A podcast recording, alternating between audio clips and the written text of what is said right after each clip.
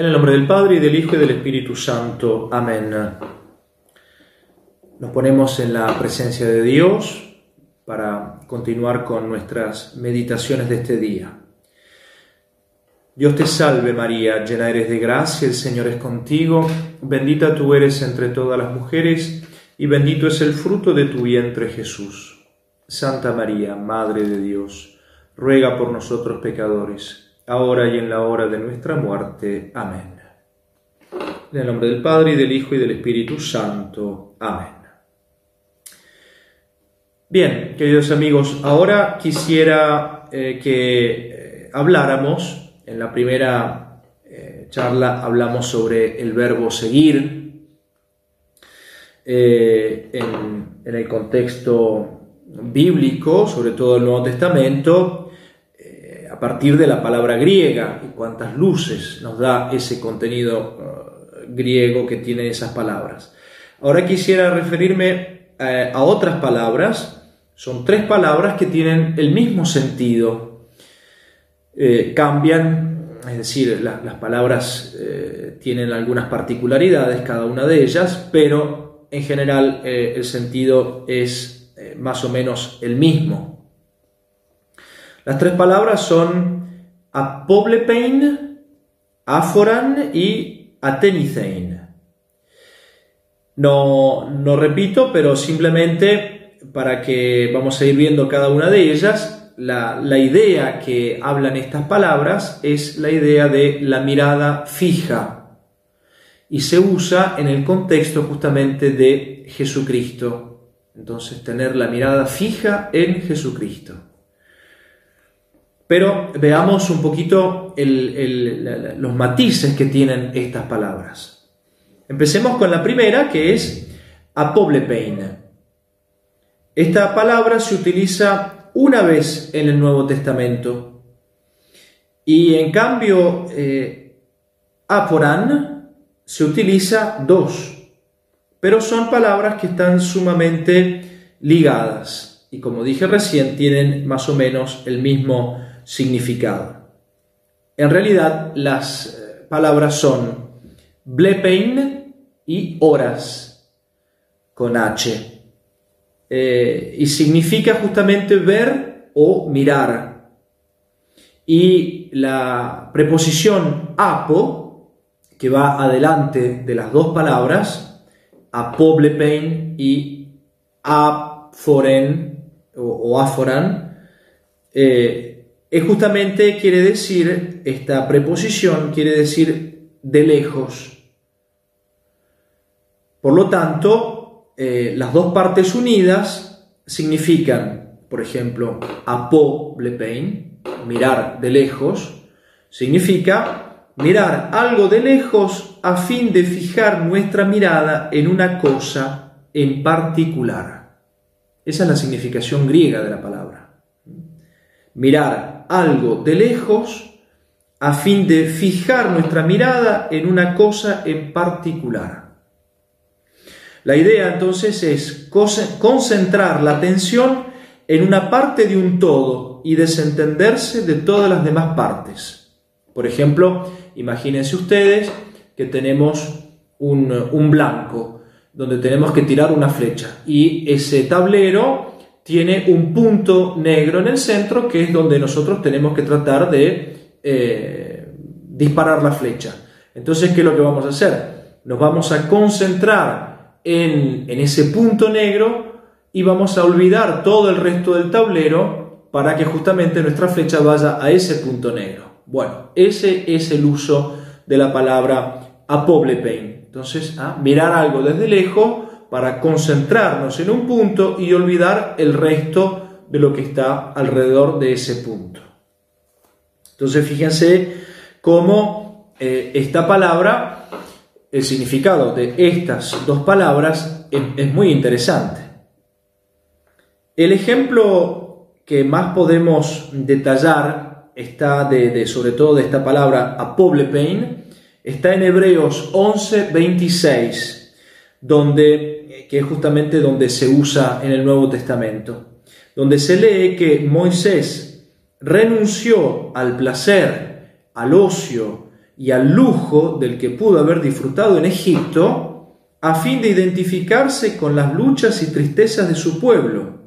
Y se dice que actuó así porque miraba a la remuneración.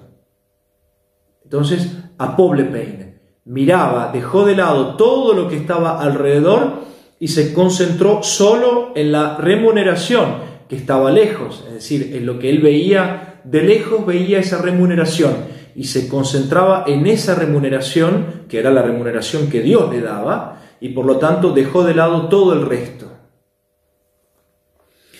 El significado entonces es que se despreocupó de las recompensas de la tierra para concentrarse en las recompensas del cielo.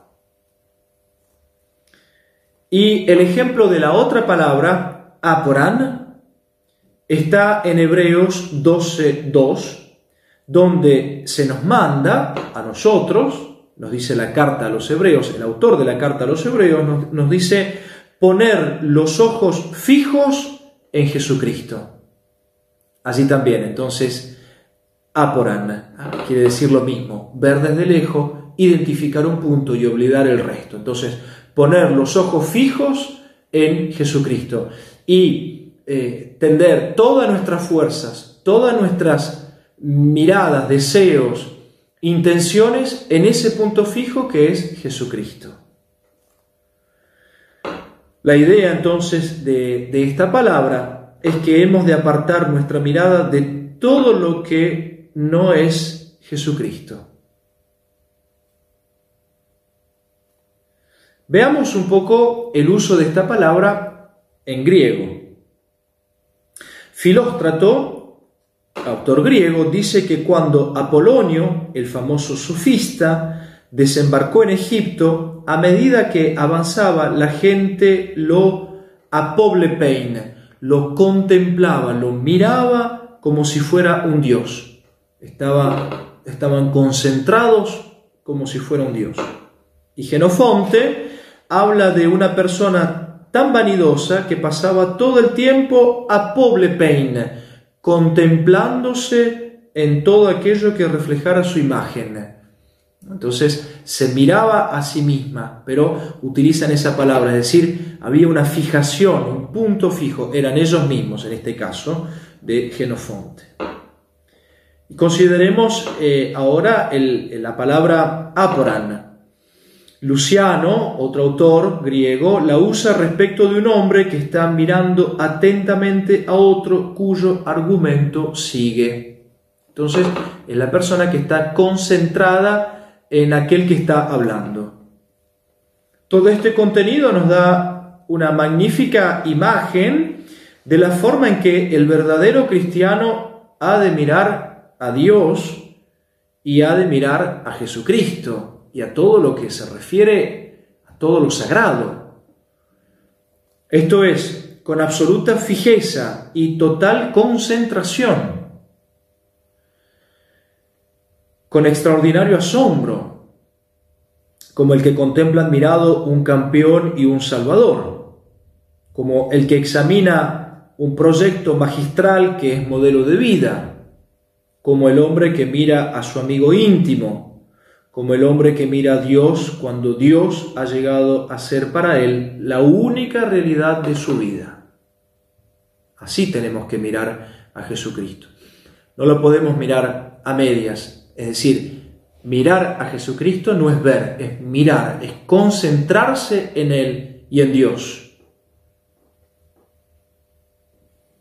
Por lo tanto, Aporan y Apoblepain describen el mirar de un alma que está perdida en lo sagrado, en el amor y en la alabanza.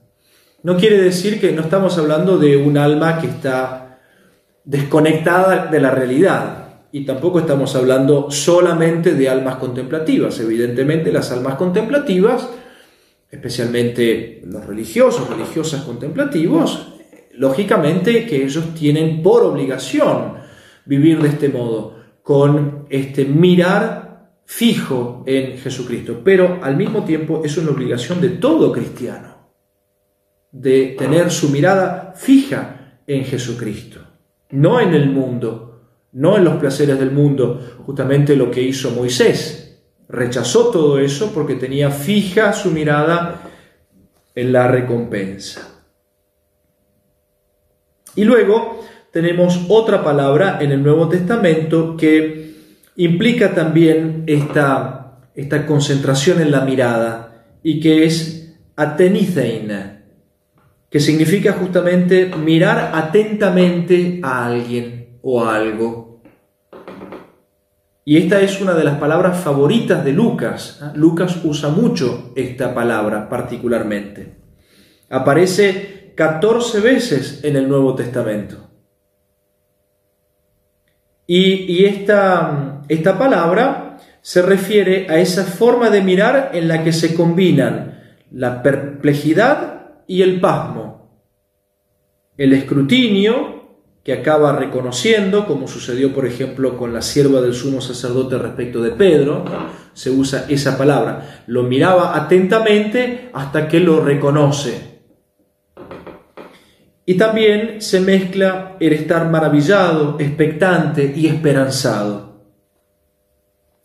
Por lo tanto, estas tres palabras, apoblepein, aporan y atenithein, son, eh, con sus notas particulares ciertamente, eh, se encuentran mucho en el contexto de los primeros cristianos y, en este sentido, San Clemente de Roma, él utiliza estas palabras para dar una triple significación. Y es la significación que yo quisiera simplemente compartir para que podamos meditar. En primer lugar, nos apremia a mirar fijamente y con resolución el cielo en un mundo hostil y tentador, la mirada del cristiano ha de estar puesta atentamente, fijamente, de modo concentrado en el cielo. Cuando olvidamos el cielo y la vida eterna, perdemos el rumbo de nuestra vida. Y cuando no tenemos nuestra mirada fija en el cielo, nos podemos convertir en nuestros peores enemigos la persona que camina solamente porque vive en este mundo, pero no tiene una esperanza fija en el cielo, no tiene razón de vivir. Por lo tanto, el hecho de fijar nuestra mirada en el cielo y saber que allí está nuestra demora fija, eso justamente es lo que le da sentido a nuestras vidas. También los primeros cristianos usaban estas palabras con respecto a Dios. Y era justamente para fijar nuestra mirada en el Padre y Creador del universo. Dios ha de ser el objeto del pensamiento y de la contemplación del cristiano.